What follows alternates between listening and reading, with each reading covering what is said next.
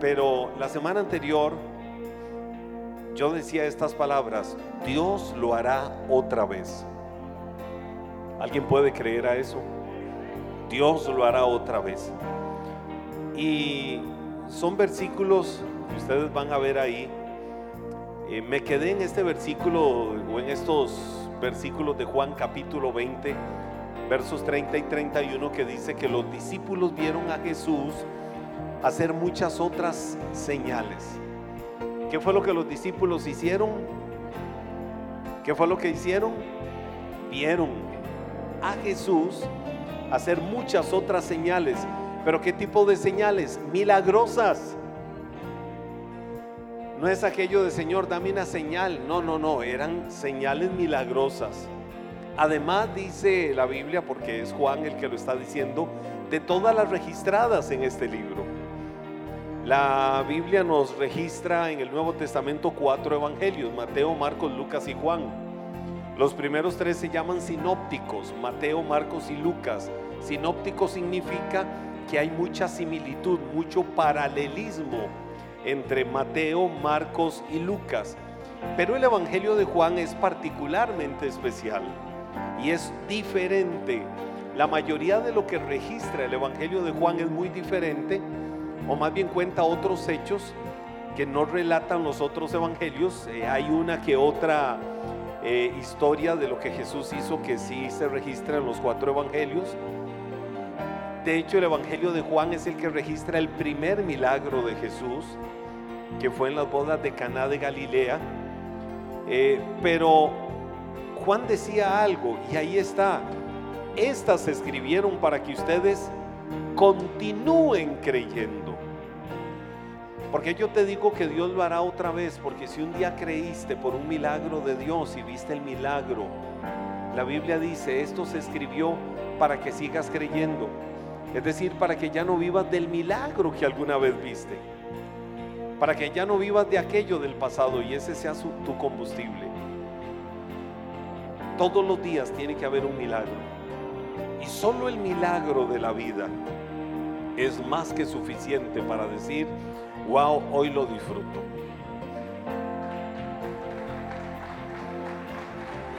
Pero hay muchas cosas que nos tienen que llevar a seguir creyendo. Y seguir creyendo no solo en lo que Él hace, sino que como Juan dice, en que Jesús es el Mesías, el Hijo de Dios. Y que para que al creer en Él, es decir, estar convencido, persuadido plenamente, tengamos vida. Ahora, ¿cuál es el sustento de nuestra vida? Dice ahí el Evangelio, verso 31, por el poder de su nombre. Dilo conmigo, por el poder de su nombre. Mire, hoy murió en Taras un señor que se llamaba Jesús. 80 y resto de años, conocido en Taras de toda la vida. Su nombre, Jesús. ¿Tenía, ¿Tenía poder el nombre de este señor? No, no tenía poder, aunque su nombre era Jesús. Y lo uso como ilustración porque cuando hablamos de el nombre de Jesús, no es el nombre como tal es quién estaba representando ese nombre.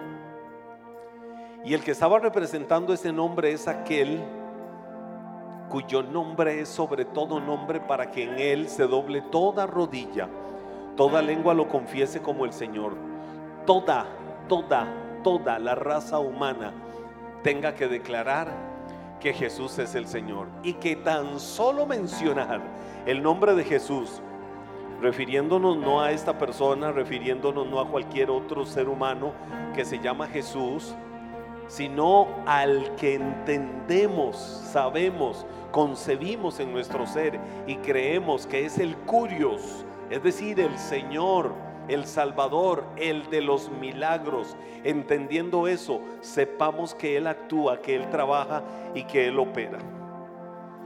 Dios hizo muchas cosas que están relatadas en la Biblia a través de los evangelios. Eh, cuando vemos a Jesús actuar, en el Evangelio de Juan capítulo 2 nos encontramos a Jesús desde el momento en que convierte el agua en vino. ¿Cómo Jesús convierte el agua en vino? ¡Wow! Un milagro impresionante en aquel momento, en medio de unas bodas en un pueblito llamado Caná en la ciudad de Galilea. Pero vemos a Jesús en la etapa final de su ministerio cuando hace su tercer viaje a Jerusalén, que fue en el viaje donde Jesús eh, es, es crucificado, como su gran amigo en el pueblo llamado Betania, llamado Lázaro, su amigo, había muerto y tenía cuatro días de muerto. Entonces vemos a Jesús haciendo un milagro desde los inicios de su ministerio hasta finales de su ministerio.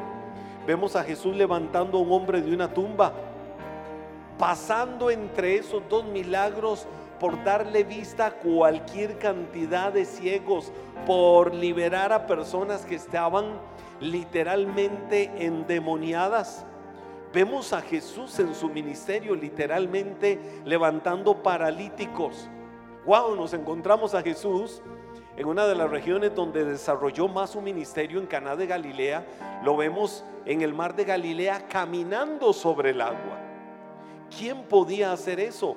Jesús caminaba sobre el agua. Vemos a Jesús de manera creativa multiplicando el alimento, la alimentación de los cinco mil hombres, más todos los niños y las mujeres, que eran miles de miles. Vemos toda forma, todo tipo de milagro creativo. En fin, podemos decir una gran maravilla de milagros y de obras portentuosas que Jesús había hecho y manifestado. ¿Estás esperando que Dios haga algo en tu vida? ¿Alguien está esperando que Jesús haga algo en su vida? El mismo que hizo estas cosas es el mismo que te estaba esperando en este edificio esta noche, a través del Espíritu Santo, para decirte, te traje para hacer algo grande en tu vida. Verás a Dios actuando en la vida de otras personas y dirás, ¿cuándo será mi tiempo? ¿Será ya el tiempo de Dios? Ahora es el tiempo, el tiempo es oportuno, el tiempo no fue ayer ni será mañana, el tiempo es hoy, porque la vida es hoy. Y hoy es cuando Él quiere regalarte de sus misericordias y regalarte de su favor. Ahora, ¿alguna vez Él lo hizo? Todos han dicho que sí. ¿Quieres que Él lo haga otra vez en tu vida? Yo creo que Él lo puede hacer en tu vida otra vez. Yo creo que Él puede actuar, que Él puede trabajar. Y si hay algo que quisieras en tu corazón que Él haga es solo creer, no en tus capacidades, no en cómo tiene que suceder, sino en cómo Él quiere hacerlo. Que Él haga cosas impresionantes. El mismo Dios que hizo estas maravillas que relata la Biblia y que la Biblia dice también que los discípulos veían a Jesús hacerlo, es el que quiere hacerlo otra vez. Entonces hoy es cuando te tienes que levantar en fe y decir, Señor, yo creo que tú lo vas a hacer otra vez. Señor, yo creo que voy a ver tu gloria, que voy a ver milagros. Es el mismo que quiere llenar tu vida, es el mismo que quiere extender misericordia, es el mismo que quiere sanarte, es el mismo que quiere darle propósito a cada amanecer de tu vida para que ya no te levantes sin propósito, cargando un bulto de amargura, de tristeza, de agobio cada mañana, sino que más bien ahora te levantes con una actitud diferente. Es el mismo que quiere proveerte sustento, bendición, aún material, económica a tu vida. Es el mismo que quiere verte fructificar en todos los caminos de tu vida. Es el mismo que quiere hacerte ver caminar sobre el mar. Es el momento de que tomes decisiones, de empezar a caminar sobre el mar de la imposibilidad. No que te vayas ahí a Punta Arenas y te tires al mar y empieces a caminar para que no salgas en las noticias. Es el momento de que digas, voy a empezar a caminar en el mar de lo imposible, porque sé quién es el Dios que hace posible lo que el hombre no puede entender. Es el momento de que yo le empiece a creer.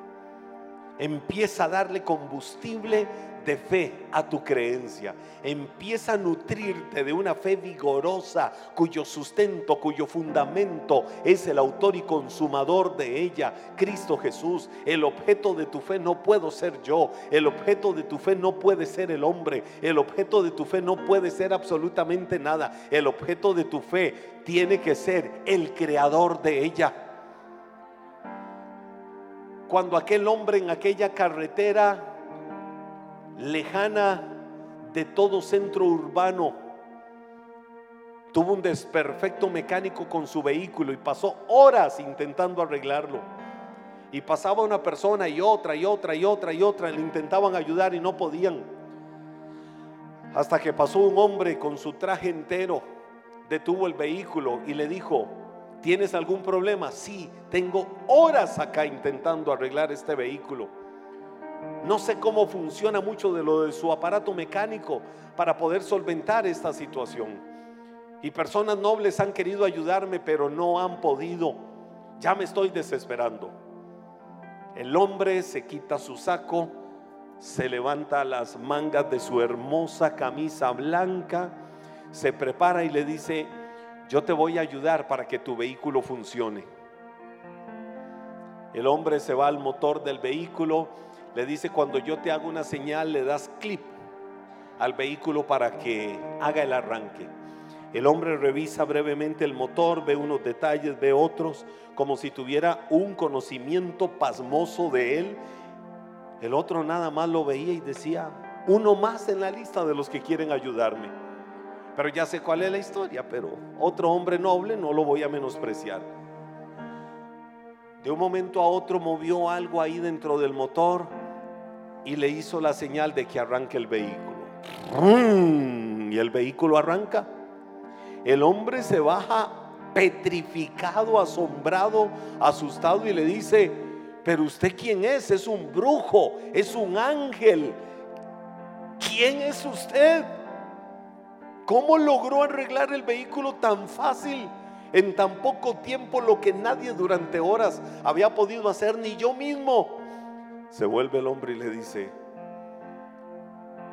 su vehículo es marca Ford yo soy Henry Ford quien construyó este vehículo. Es decir, solo quien lo conoce a la perfección sabe cuáles pueden ser sus falencias, sus debilidades, cuáles pueden ser sus virtudes, por dónde puede venir lo malo, por dónde puede venir lo bueno, cuáles son las necesidades. Solo el que te creó en lo oculto en el vientre de tu madre sabe lo que hay en tu vida. Nadie te conoce mejor que Él. Nadie como el autor de la fe. Y la Biblia dice que Él te ha dado una semilla de fe. Yo quiero que todos extiendan su mano así. Por un momento fórmense la idea de que ahí hay una minúscula, casi ínfimamente pequeña semilla de fe. Pensemos en la semilla de mostaza, como dice la palabra también. Si tuvieran fe como el tamaño de esta semilla de mostaza, le dirían al sicómoro, que era un pequeño árbol, pero muy frondoso, quítate y trasládate o muévete. Es decir, con una pequeña semilla de fe, no puesta equivocadamente, sino puesta donde tiene que estar puesta esa semilla de fe puedes decir, yo le voy a hablar al árbol de las dificultades y le voy a decir, te trasladas. Le voy a hablar al árbol de la enfermedad y le voy a decir, hasta aquí llegaste. Porque por su llaga yo soy sano. Le voy a hablar al árbol de la crisis Puedes ponerle el nombre particular sobre lo que estás viviendo y le vas a decir, vas a hacer un alto, porque mi vida tiene como sustento al creador de la fe y yo voy a creer en que Él va a hacer maravillas y va a hacer posible lo que yo no puedo hacer posible, pero Él sí puede hacerlo posible porque mi mirada está puesta en Él. Y Él es el autor de esa fe. Y Él es el que hace que se consume todo el resultado de la fe que hay en tu corazón. Vas a creerle hoy y te vas a parar firme y te vas a sustentar fuerte en una fe firme en Él y decirle, Señor, yo te creo. Juan 21, 25. La palabra ahí dice, Jesús también hizo muchas otras cosas. Si todas se pusieran por escrito, supongo que el mundo entero no podría contener los libros que se escribirían, de tantas maravillas, de tanta gloria. Y habla de ese momento. Pero a la vuelta de dos mil años, todos los días de nuestra vida, seguimos saludando sus milagros todos los días de nuestra vida seguimos saludando su gloria.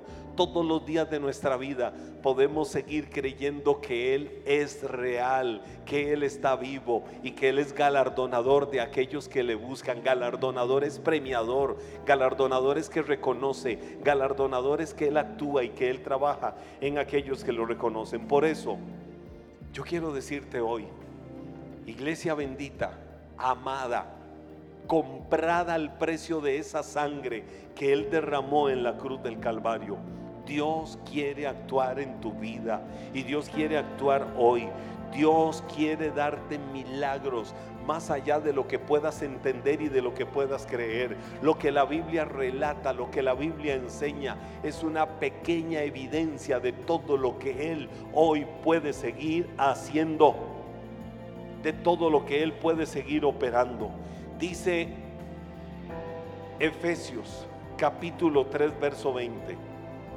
Dice este versículo. Y ahora,